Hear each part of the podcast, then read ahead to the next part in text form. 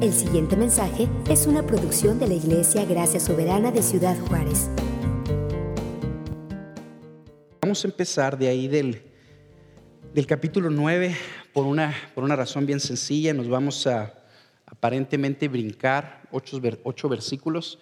Y la razón de esto es porque los, los primeros ocho versículos los, los comentaristas enseñan que son, que son parte del argumento que Pablo estaba trayendo en, en el capítulo 2. Entonces, básicamente es, es, parte de ese argumento para no, para no distraernos y, confundir el, el, tema, simple y sencillamente nos los, nos vamos a brincar. Lo que, lo que John Stott, por ejemplo, dice que, que, que estos ocho versículos enseñan es que Pablo está contestando cuatro objeciones que, que los judíos tenían ante la enseñanza que él les estaba trayendo en los primeros dos capítulos del libro. Y, esas objeciones son ah, que si la enseñanza de Pablo era cierta, entonces el pacto de Dios no se estaba cumpliendo. Que si la enseñanza de Pablo era cierta, entonces Dios era injusto. Que si la enseñanza de Pablo era cierta, entonces Dios no necesariamente era tan digno de gloria. Y, y que si la enseñanza de Pablo era cierta, entonces Dios no era veraz. A lo que Pablo responde esas objeciones con, estos versículos. Se los, voy a, se los voy a leer bien rápido antes de que, de que empecemos con nuestro tema y vean ustedes cómo, cómo es que se desglosa esta, esta presentación. Dice Romanos 3.1, ¿cuál es entonces la ventaja del judío? ¿O cuál el beneficio de la circuncisión? Grande en todo sentido. En primer lugar, porque a ellos les han sido confiados los oráculos de Dios. Entonces, ¿qué? Si algunos fueron infieles, ¿acaso su fidelidad anulará la fidelidad de Dios? De ninguna manera. Antes se ha hallado Dios veraz, aunque todo hombre se ha hallado mentiroso. Como está escrito, para que seas justificado en sus palabras y venzas cuando seas juzgado. Y si nuestra injusticia hace resaltar la justicia de Dios, ¿qué diremos? ¿Acaso es injusto el Dios que expresa su ira? Hablo en términos humanos, de ninguna manera, de ningún modo. Pues de otra manera, ¿cómo juzgaría Dios al mundo? Pero si por mi mentira la verdad de Dios abundó para su gloria, ¿por qué también soy yo aún juzgado como pecador? ¿Y por qué no decir, como se nos calumnia y como algunos afirman que nosotros decimos, hagamos el mal para que, para que venga el bien? La condenación de los tales es justa. Simple y sencillamente, es lo que, es lo que el apóstol Pablo está haciendo. Lo que vamos a hacer ahora en el mensaje es que nos vamos a concentrar del versículo 9 al versículo 20 si me acompañan a, orar, vamos, vamos, vamos a orar. Ya, parece que está regresando la, gente. Vamos a ponernos en, manos de Dios, porque definitivamente la necesitamos. Necesitamos su mano y su ayuda.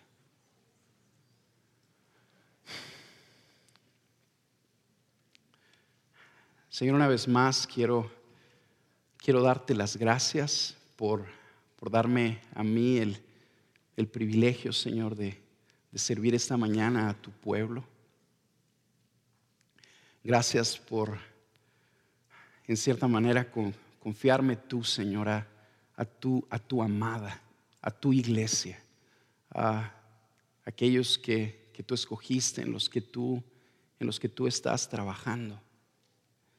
Yo quiero, yo quiero rogarte, Señor, que que esta mañana me, me ayudes, me ayudes a mí a serte fiel a, ti y me ayudes a mí a, servir fielmente a, a, tu pueblo que, que tú amas y que tanto te necesita. Señor, te necesitamos. Te necesitamos todos. Y te necesitamos inclusive más de lo que nos imaginamos más de lo que alcanzamos a percibir. Yo quiero rogarte que, que esta mañana tú nos ilumines por medio de la, de la operación de tu Espíritu Santo y que, y que nos hables, que nos hables, que amplíes nuestro entendimiento, que podamos ponernos de acuerdo con, con tu verdad, que podamos ponernos de acuerdo contigo en lo que tú dices acerca de nosotros mismos, que, que eso nos afecte, que eso nos, nos transforme.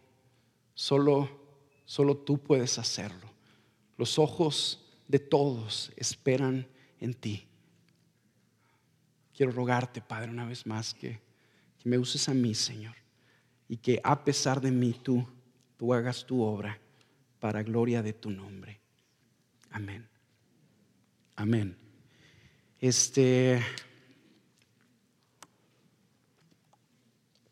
esta porción de la, de la escritura, déjenme, esta porción de la escritura que, en la que vamos a entrar, empezando por, por el mensaje del día de hoy, es, es considerada por, por algunos teólogos el corazón de toda la Biblia. En, esta, en esta, porción que va a ser cubierta en dos mensajes,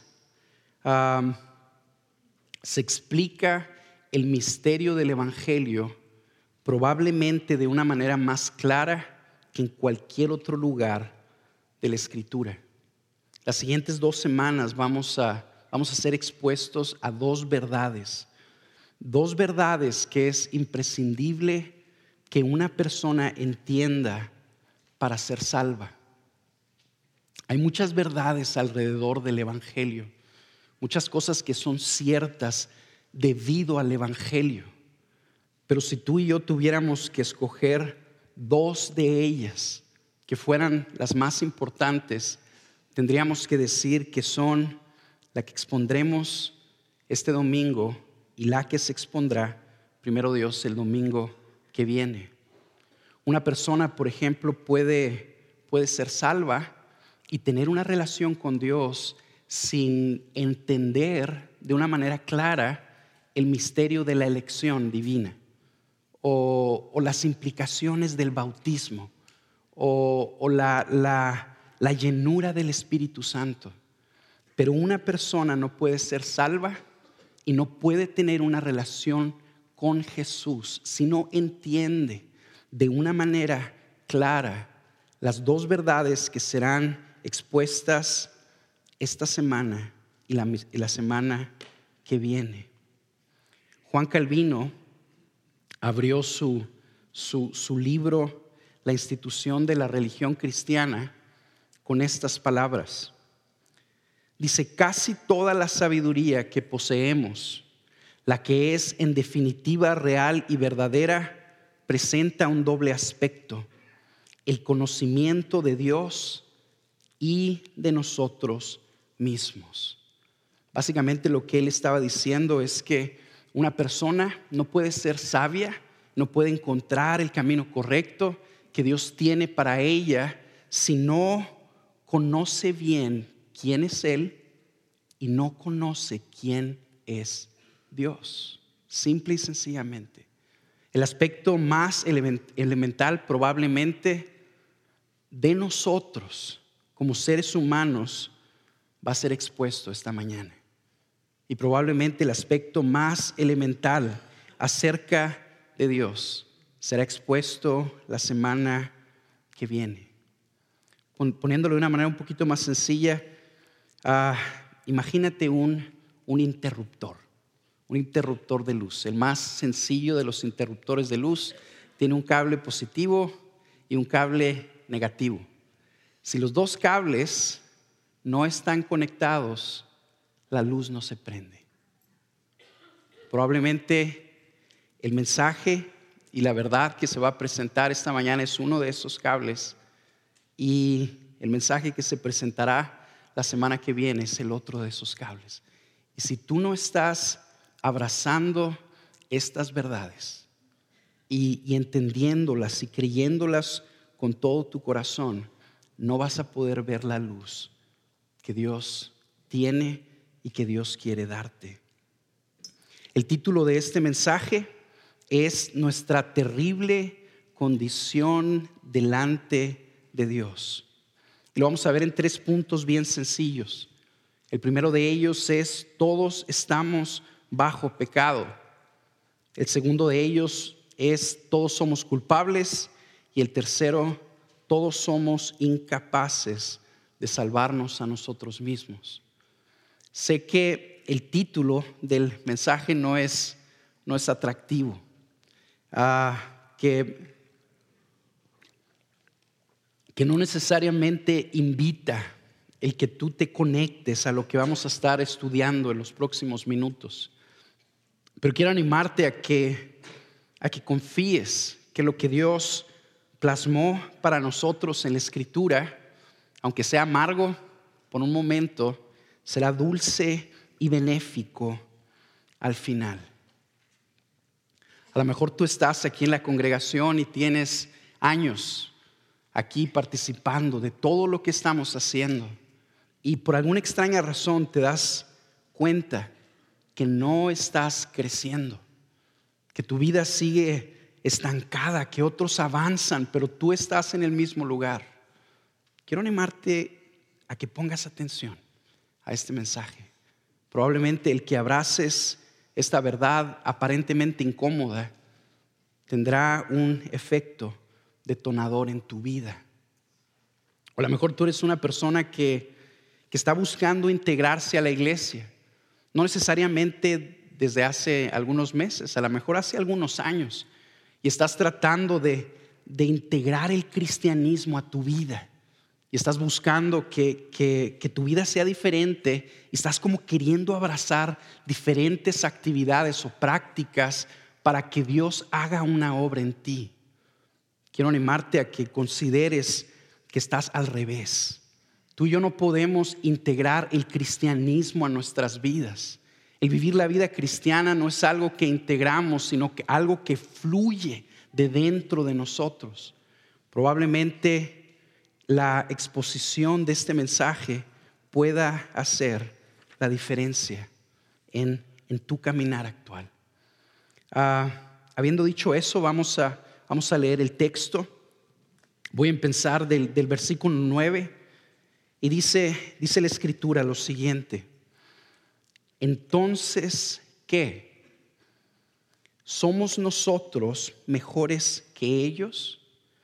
De ninguna manera, porque ya hemos denunciado que tanto judíos como griegos están todos bajo pecado.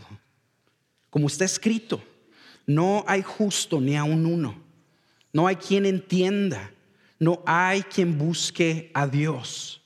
Todos se han desviado, a una se hicieron inútiles. No hay quien haga lo bueno, no hay ni siquiera uno. Sepulcro abierto es su garganta, engañan de continuo con su lengua, veneno de serpientes hay bajo sus labios. Llena está su boca de maldición y amargura. Sus pies son veloces para derramar sangre. Destrucción y miseria hay en sus caminos y la senda de paz no han conocido. No hay temor de Dios delante de sus ojos. Ahora bien, sabemos que cuanto dice la ley, lo dice a los que están bajo la ley, para que toda boca se calle y todo el mundo sea hecho responsable ante Dios porque por las obras de la ley ningún ser humano será justificado delante de él, pues por medio de la ley viene el conocimiento del pecado. El primer punto, todos estamos bajo pecado. Pablo abre esta, esta porción de la escritura ayudándonos a ver que Dios tiene una denuncia para el ser humano. Lo que Pablo está haciendo aquí es que está cerrando con una conclusión lo que nos ha estado diciendo en los últimos dos capítulos, que ustedes y yo hemos visto en las últimas semanas, en los últimos tres mensajes. Y su conclusión es esta. Ya hemos denunciado que tanto judíos como griegos, todos están bajo pecado. Pablo está diciendo algo, algo radical, algo tremendo que no, que definitivamente el pueblo judío no había escuchado. Él les estaba diciendo que ellos, o que no habían entendido más bien, Él les estaba diciendo que tanto las personas que eran religiosas como las que no eran religiosas estaban bajo pecado. Que una persona que está buscando seguir de una manera celosa los mandamientos de Dios cabe en esta definición. Está bajo pecado. Al igual que una persona que está viviendo en libertinaje, haciendo todo lo que le place. Está bajo pecado. Está bajo pecado el líder de una organización como el LGBT, que luchan por los derechos de los homosexuales. Un líder de una organización así está bajo pecado, pero también lo está el líder más moral de la religión que me pongas, está diciendo Pablo. También está bajo pecado. Quiero que veas cómo lo que el, cómo el apóstol Pablo está universalizando esta condición. Está diciendo que todo que toda la humanidad está bajo este tirano que llama pecado. Todos están bajo pecado, está generalizando y definitivamente está incluida no solo toda persona de la humanidad, toda persona que ha pisado la historia, toda persona que va a pisar la historia, sino estamos incluidos tú y yo. Estamos bajo pecado. El, el entender que el ser humano vive bajo pecado es mucho más que decir que simplemente peca. Lo que Pablo está haciendo es que está tratando de enseñarle a los romanos que ellos viven bajo el reinado del pecado. Y ese reinado se manifiesta por medio de un principio operante dentro de todos nosotros. Es una inclinación que todos nosotros tenemos hacia rebelarnos contra Dios, hacia rebelarnos contra su voluntad, hacia rebelarnos contra todo lo que Él establece, todo lo que Él llama bueno y justo. John Stott definió el pecado de la siguiente manera. Pecado es la sublevación del yo contra Dios, el intento por remover a Dios de su trono y establecer nuestro yo ahí. Pecado es querer ser dioses, una determinación impulsiva por ocupar el trono que solo a Dios le pertenece.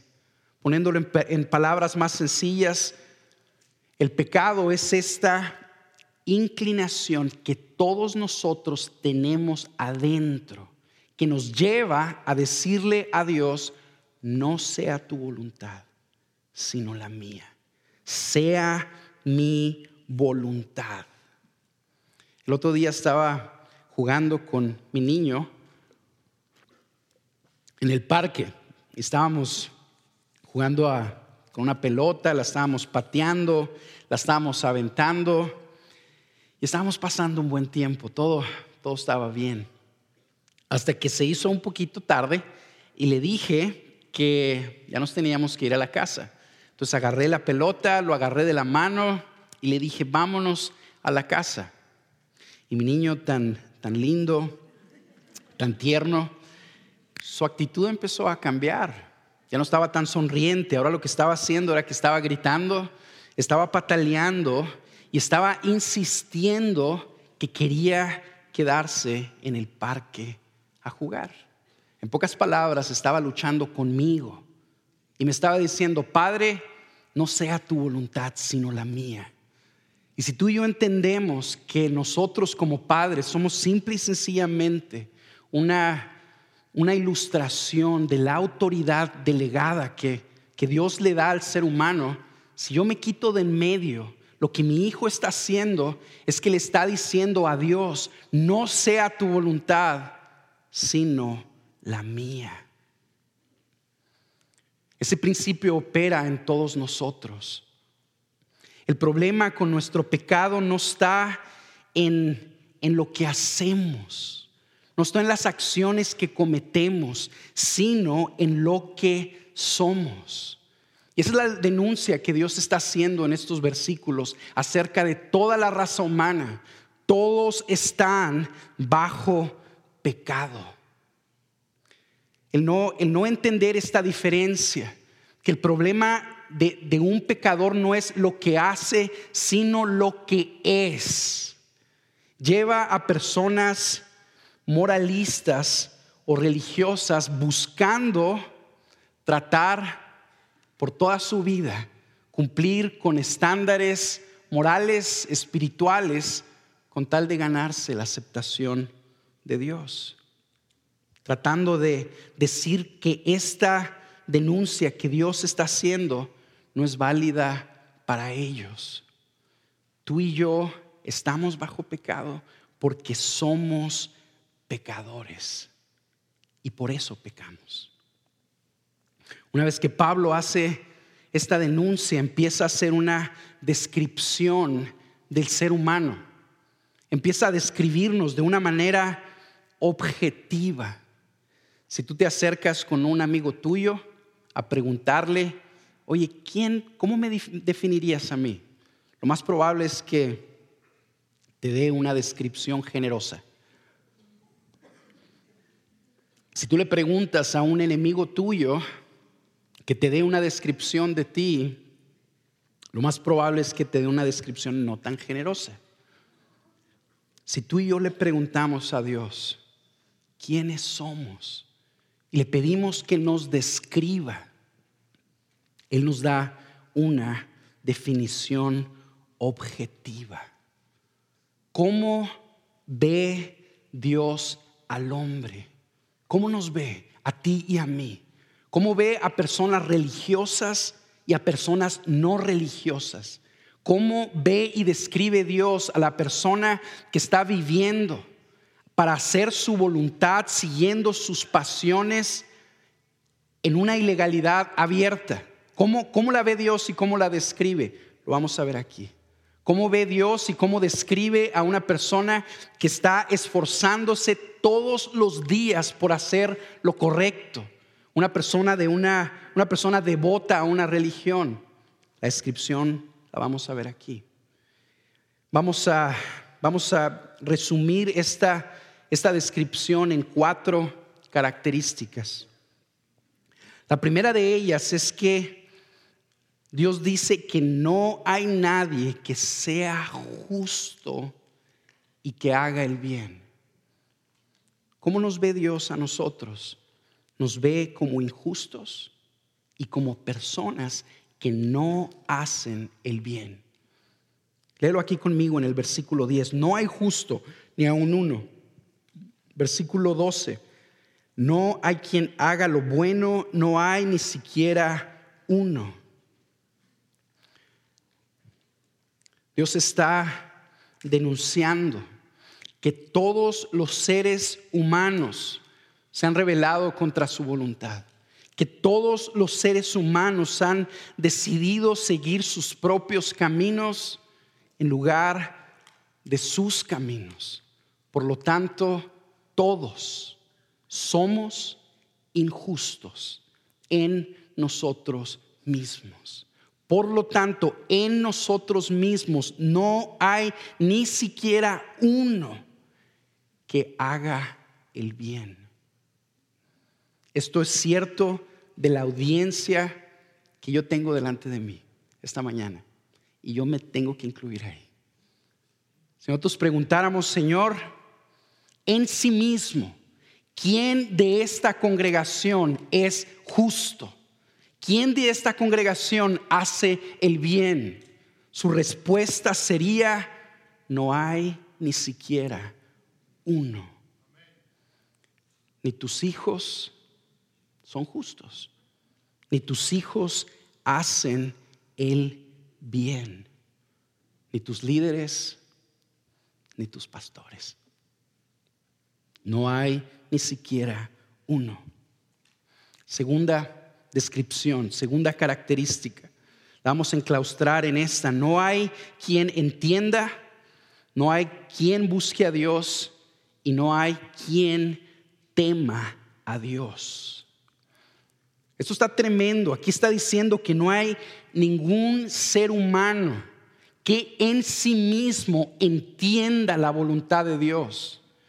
El pecado nos ha corrompido a tal grado que ha afectado nuestra mente, nuestro entendimiento, de manera que nos ha hecho inservibles, por así ponerlo.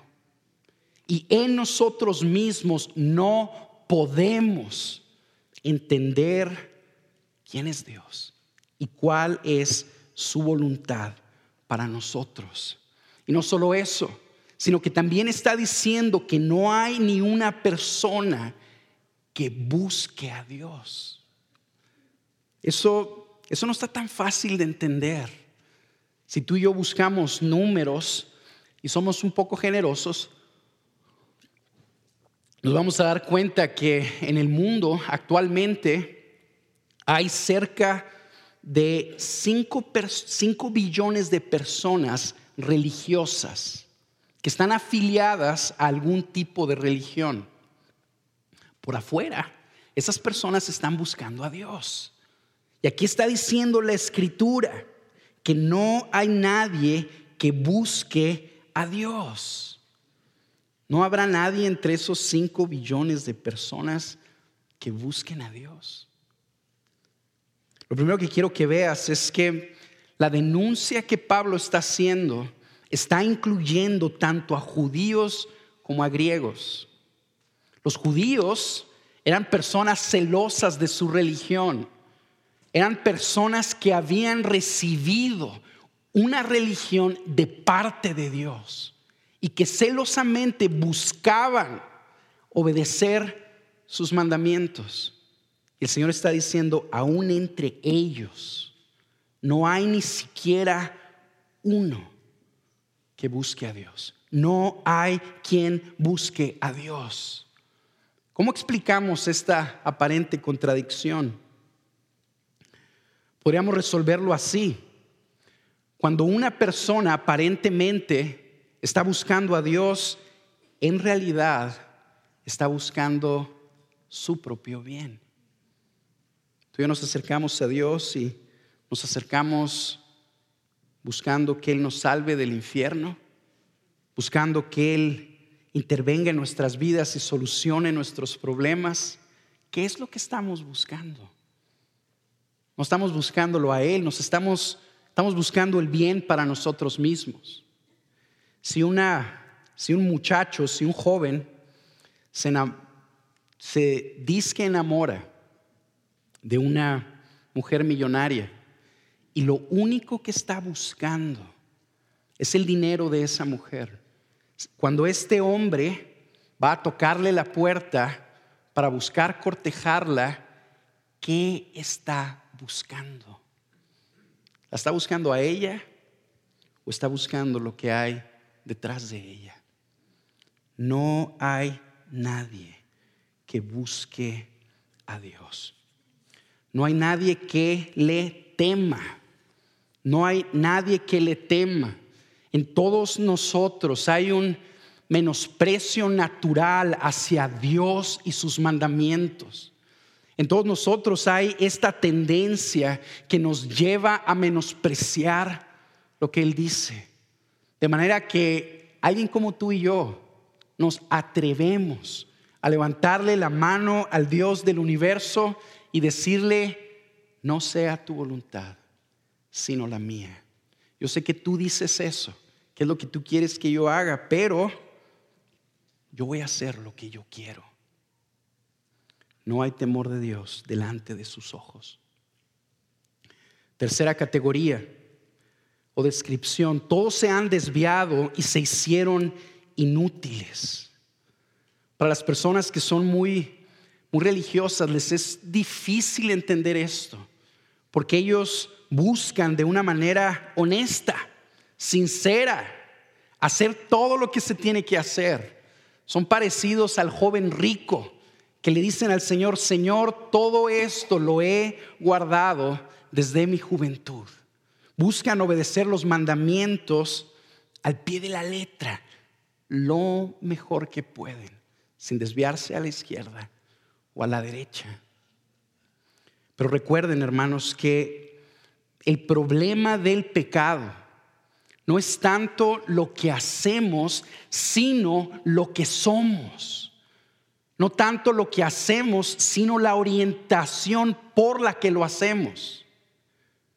Si yo, por ejemplo, estoy en Chihuahua, capital, y quiero venir a Juárez, y sitúo mi carro en la carretera 45, y agarro la carretera 45 y le doy derecho sin salirme de la carretera ni a la izquierda ni a la derecha, ni para ir al baño. Pero la orientación de hacia dónde voy es al sur en lugar de al norte. ¿Me estoy desviando o no? ¿Voy a llegar a mi destino o no? No voy a llegar. Ese es el problema. Aún las personas moralistas que cumplen todos los mandamientos, lo hacemos para nosotros mismos, no para Él. Por lo tanto, todos nos hemos desviado. Y luego dice que una de las consecuencias de habernos desviado es que nos hemos hecho inútiles. Y aquí es una palabra fuerte, inútil. Las traducciones en inglés dicen worthless, sin valor. Lo que Dios está diciendo es que el hombre en sí mismo se ha echado a perder, se ha depravado y no tiene en sí mismo valor. Última categoría o descripción. Todos estamos contaminados de pecado por dentro y por fuera. Voy a, volver a leer esta porción de la escritura. Dice el versículo 13, sepulcro abierto es su garganta. Engañan de continuo con su lengua. Veneno de serpientes hay bajo sus labios. Llena está su boca de maldición y de amargura. Sus pies son veloces para derramar sangre. Destrucción y miseria hay en sus caminos. Y la senda de paz no han conocido. Yo cuando leo esa descripción, si te soy sincero, no me es tan fácil identificarme con ella. Yo pienso en esta descripción y alguien que se me viene a la mente es alguien como Daniel Arismendi, el famoso mocha orejas, que era un secuestrador ahí en la Ciudad de México que mutilaba a sus víctimas para presionar a sus familias a que le dieran dinero. Yo pensando en Arismendi, leo esta descripción y definitivamente digo, la, la, garganta de ese hombre está llena de contaminación y de engaño y de infección. Continuamente está engañando. Hay veneno debajo de sus labios. Es rápido, corre veloz para derramar sangre. Yo creo que a lo mejor tú tampoco tendrías problema en encasillar un perfil de alguien como él en esta, en esta descripción. Pero quiero que recuerdes que Pablo está haciendo esta descripción, tanto de griegos como de judíos, de hombres liberales que viven en libertinaje, como de hombres religiosos que siguen todo al pie de la letra. ¿A poco un padre de familia que está buscando ser fiel, lo mejor que puede, dándole el bien a sus hijos, buscando que su vida contribuya para un bien social. Una persona como ella podríamos encasillarla en esta descripción. Pablo nos dice que sí, que todos estamos bajo pecado y que esto está escrito para todos nosotros, incluyéndonos a ti y a mí. ¿Cómo podemos entender esa, esa aparente contradicción que no, que no fácilmente captamos? Podríamos decirlo de esta manera. Una persona que vive en, digamos, sin freno, de una manera violenta para cumplir todos sus intereses, dañando a quien se le ponga enfrente. Esa persona está utilizando su violencia y su crueldad para controlar su entorno. Eso es lo que está haciendo. Él tiene un objetivo. Si ese objetivo se ve interrumpido por alguien, simple y sencillamente de su crueldad actúa. La persona que es religiosa es igual en esencia.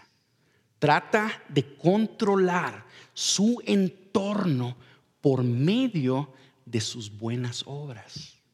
Está tratando de hacer todo bien. ¿Por qué lo está tratando de hacer todo bien? Para controlar su vida. Pero en el momento que una persona se interpone entre lo que él, él, él lo que quiere, sale esto. Te voy a poner un ejemplo. ¿Qué sale de ti cuando alguien habla mal de tus hijos? ¿Qué sale? De repente hay, hay un sepulcro que se abre. De repente hay, hay un engaño que sale de nosotros. Somos veloces para derramar sangre.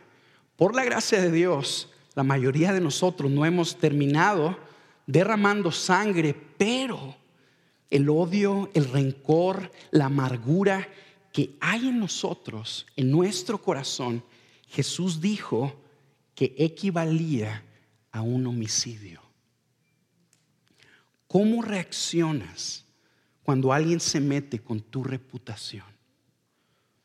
¿Cómo reaccionas cuando alguien se mete con tu dinero, con tu carrera profesional y amenaza tu seguridad?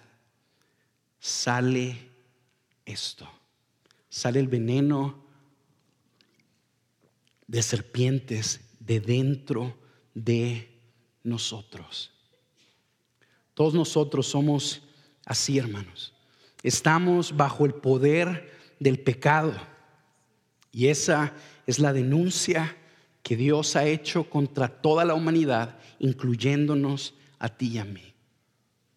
Punto número dos. Todos somos culpables ante Dios. Si somos pecadores, el hecho de que seamos pecadores tiene una implicación. Y esa implicación es que somos culpables ante Dios. Cuando tú y yo nos rebelamos contra Dios, nos estamos rebelando contra su ley, contra lo que Él establece. La voluntad de Dios es la ley. Todo lo que es sabio, todo lo que es bueno, todo lo que es verdadero, todo lo que es honorable, todo lo que es perfecto. Esa es la ley. Y Dios crea este mundo y establece su ley perfecta para gobernar a su creación. Nosotros estamos diciendo, no quiero seguir tu ley. Por lo tanto, somos culpables. Somos culpables ante un Dios que aborrece el pecado.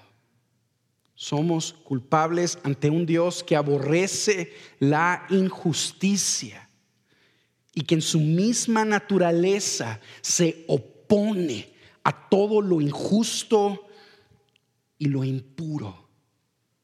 Es contra Él contra quien nos hemos rebelado. El principal problema de nuestro pecado, hermanos, no es la miseria que deja en nuestros caminos.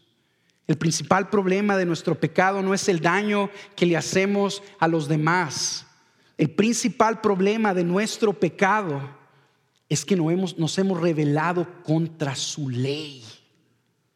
Y por lo tanto somos culpables. Somos culpables y dice la escritura que somos merecedores de la muerte. Eso le dijo el Señor a Adán y a Eva en Génesis 2. El día en que comas de este árbol, ciertamente morirás. Eso nos dice el Señor en Romanos 6. La paga del pecado es la muerte. Somos culpables y somos merecedores de la muerte. Porque nos hemos rebelado simple y sencillamente contra lo que Él ha ordenado. Eso no es fácil de aceptar en una cultura como la nuestra, donde rechazamos todo tipo de, de, imposición. Lo tachamos instantáneamente de, de, arbitrario y lo vemos como negativo. Pero algo que tenemos que recordar es que el que nos está diciendo esto es Dios. El Dios que hizo el mundo y que sostiene el mundo. El Dios que nos provee el aliento todos los días a ti y a mí. El hecho de que Él nos diga que obedezcamos su ley no es algo arbitrario, es justo, simple y sencillamente. Y es contra esa ley que tú y yo nos hemos revelado. Yo sé que la mayoría de ustedes entiende este, este concepto porque hemos, hemos sido criados en, una cultura cristiana. Pero quiero animarte a que consideres que en algunas ocasiones lo perdemos de vista y no lo creemos con todo nuestro corazón. ¿Por qué? Podemos decir dos razones. La primera de ellas es porque no estamos temblando. Tú, y yo simple y sencillamente hablamos de esto de una manera ligera, de memoria, pero no temblamos. Y número dos, porque no la pasamos justificándonos. En lugar de aceptar nuestra culpa delante de Dios y de temblar ante la realidad del castigo justo que merecemos de la muerte, nos justificamos. Eso es lo que Adán y Eva hicieron en el jardín del Edén. Cuando Dios llegó con ellos y los confrontó con su pecado, con su desobediencia, la primera respuesta de Adán para con Dios es, la mujer que tú me diste. Por eso te desobedecí, por la mujer que tú me diste. Llega el Señor con Eva, le pregunta lo mismo, se justifica también. Y le dice, la serpiente. Es una tendencia que todos nosotros tenemos. No queremos reconocer nuestra condición delante de Dios. Estamos peleados contra esta denuncia. El partido culpable que ha recibido la denuncia pone una contradenuncia y está diciendo, ¿sabes qué? Eso no es cierto. No es cierto que yo soy culpable y que merezco la muerte. Mira cómo sí soy justo. Eso lo hacemos continuamente y por ende no nos arrepentimos. Seguimos en nuestros propios caminos. Quiero aprovechar aquí para traer una palabra a algunos de ustedes que, que realmente se sienten estancados espiritualmente, que no que no está creciendo en ustedes un, un amor por Dios y su voluntad y que quieren realmente. Quiero animarte a que consideres esto que Dios está diciendo aquí. ¿Está tu boca acaso llena de excusas o no? Fíjate lo que dice el versículo 19. Ahora bien, sabemos que cuanto la ley dice, lo dice a los que están bajo la ley para que toda boca se calle y todo el mundo sea hecho responsable delante de Dios. Tú y yo no vamos a experimentar la gracia transformadora de Dios. Tú no vas a experimentar, tú y yo no vamos a experimentar la salvación de Dios si nuestra boca no se calla. Yo sé que es un poquito así como agresivo, Pero es lo mejor que tú y yo podemos escuchar.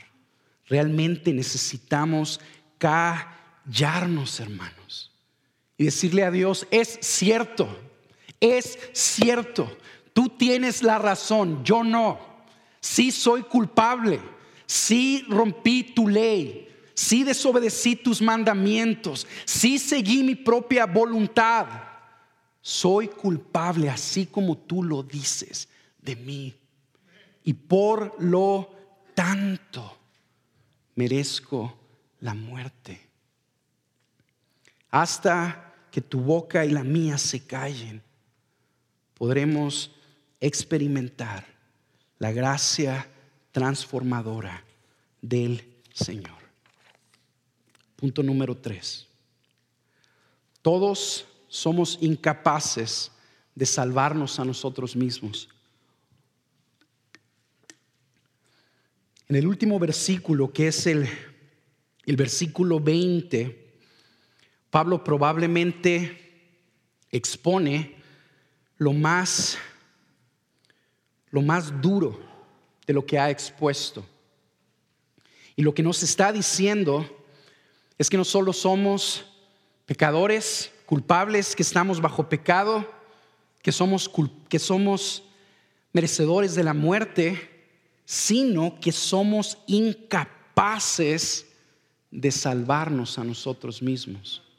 Lee conmigo el versículo 20. Porque por las obras de la ley ningún ser humano será justificado delante de él, pues por medio de la ley viene el conocimiento del pecado.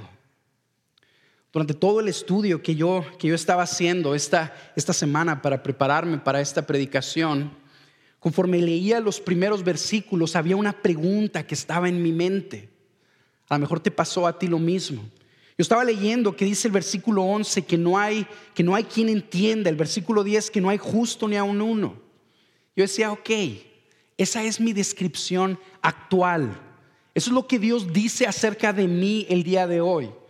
Pero hay algo que yo puedo hacer para que esa no sea mi descripción el día de mañana. De manera que yo no sea considerado como injusto. De manera que yo no sea considerado como uno que no busca a Dios. Hay algo que yo pueda hacer. Y la respuesta de Pablo es nada.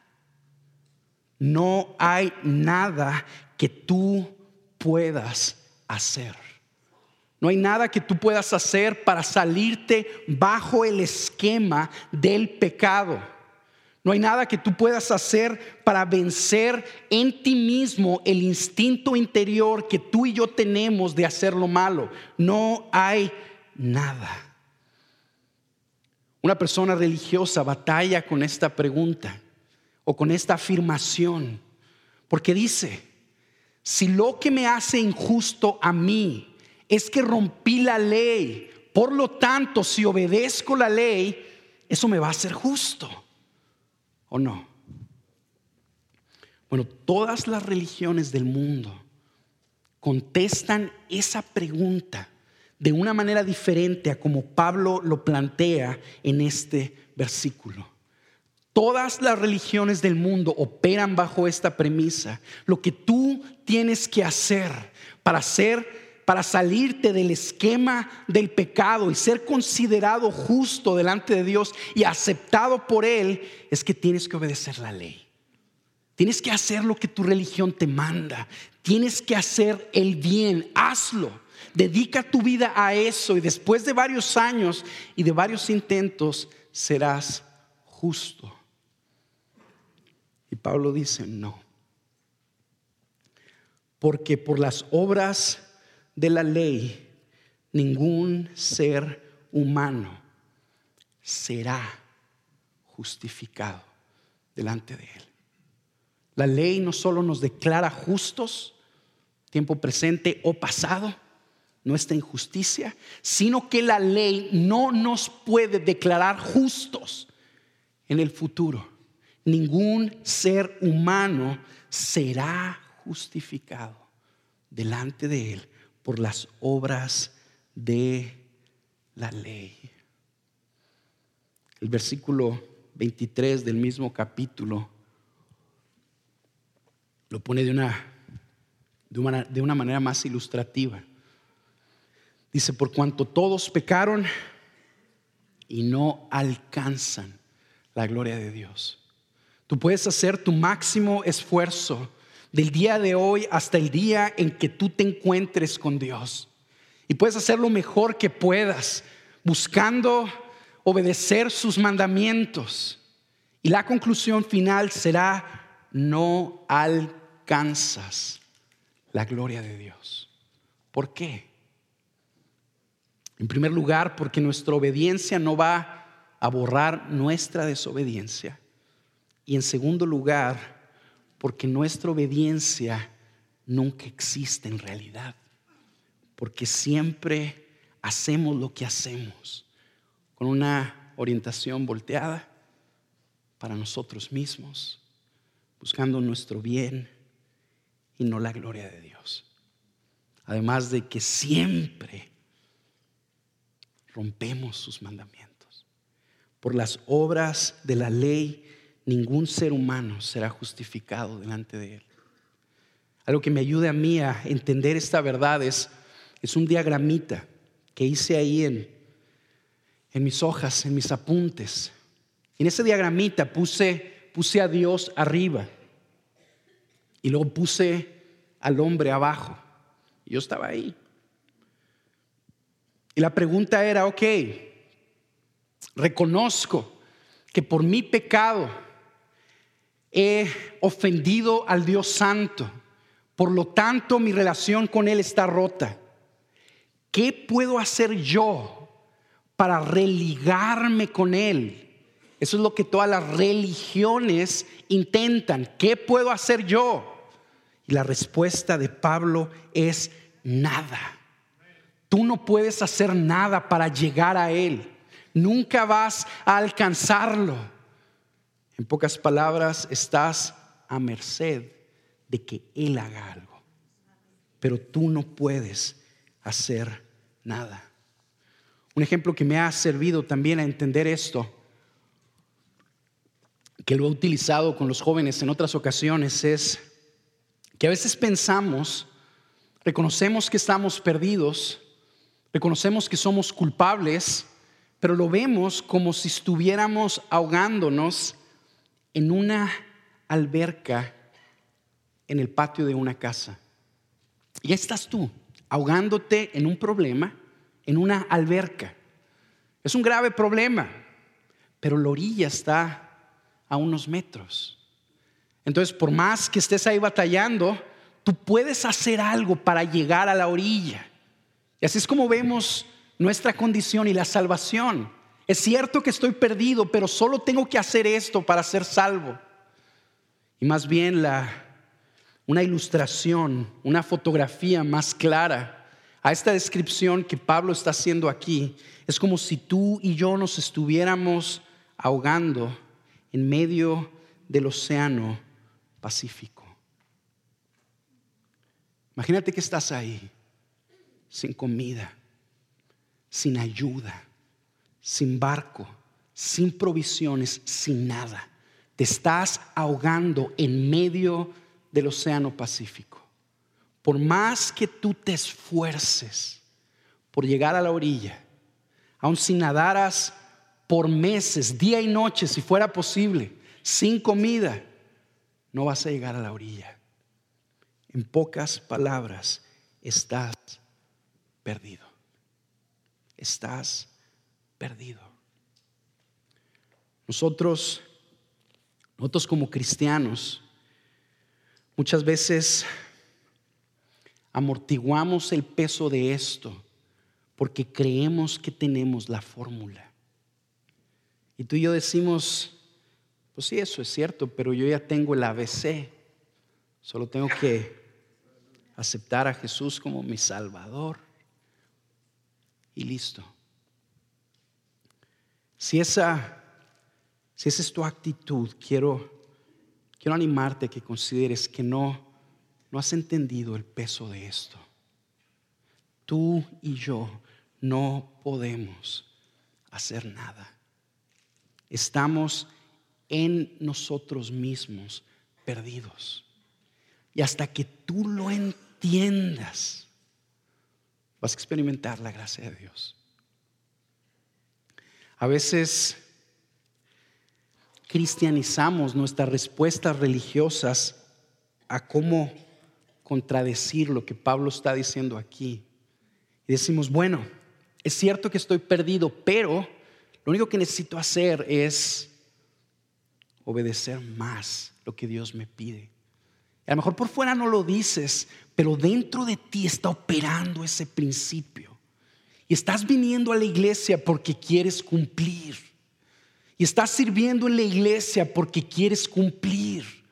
Motivado en un sentido de culpa por lo que has hecho mal y porque quieres agradar a Dios siguiendo su voluntad para que Él te acepte. O estás buscando entregarte todo. Estás diciendo, pues seguramente lo que me falta es entregarle esta área de mi vida. Estás tratando de entregársela y no experimentas la gracia de Dios. ¿Por qué? Porque no te estás poniendo de acuerdo con Él en esto. Por las obras de la ley, ningún ser humano será justificado delante de Él.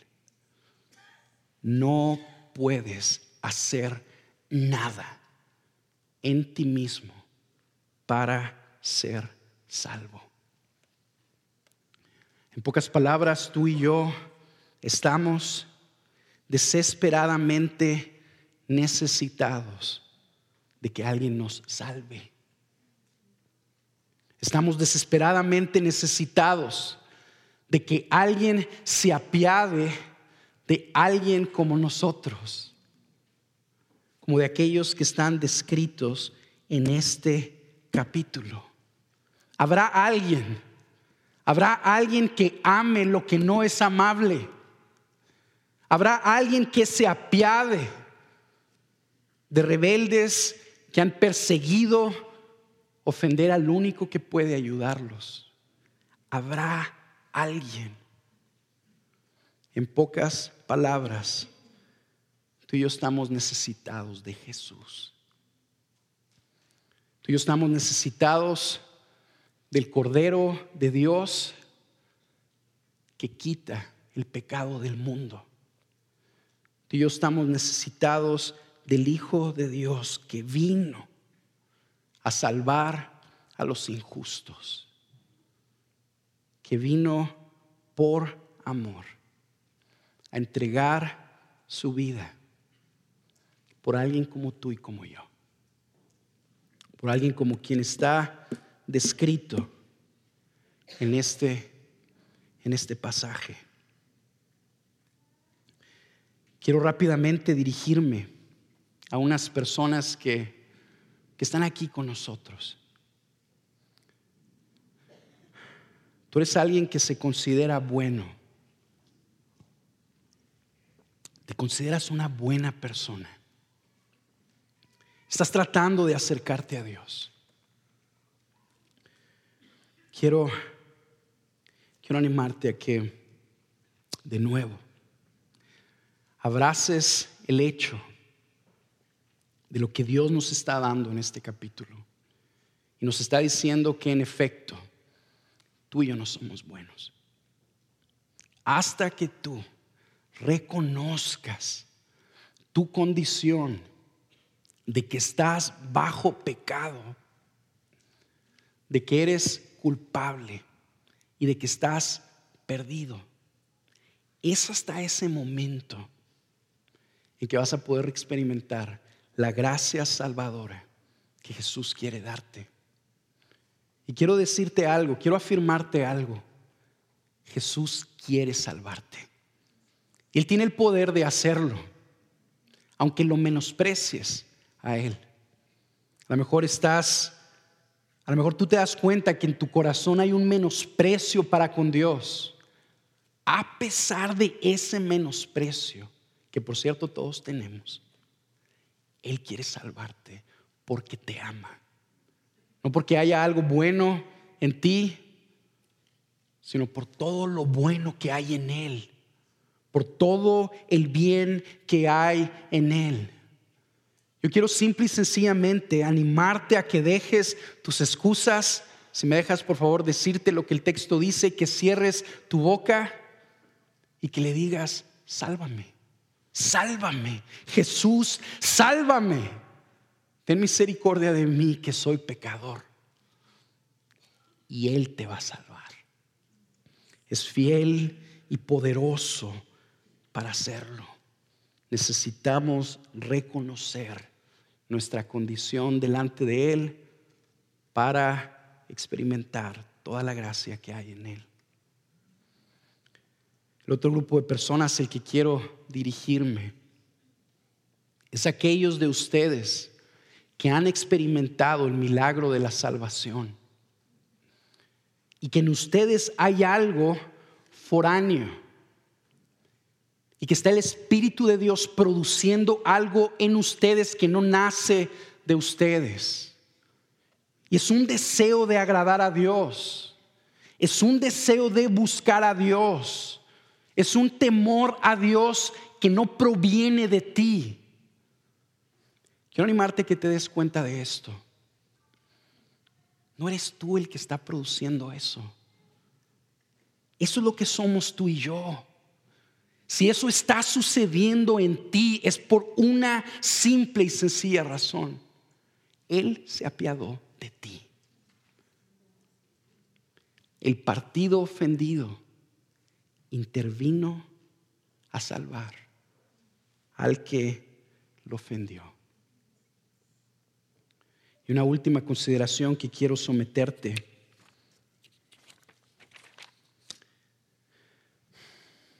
Es que veamos el mundo, hermanos.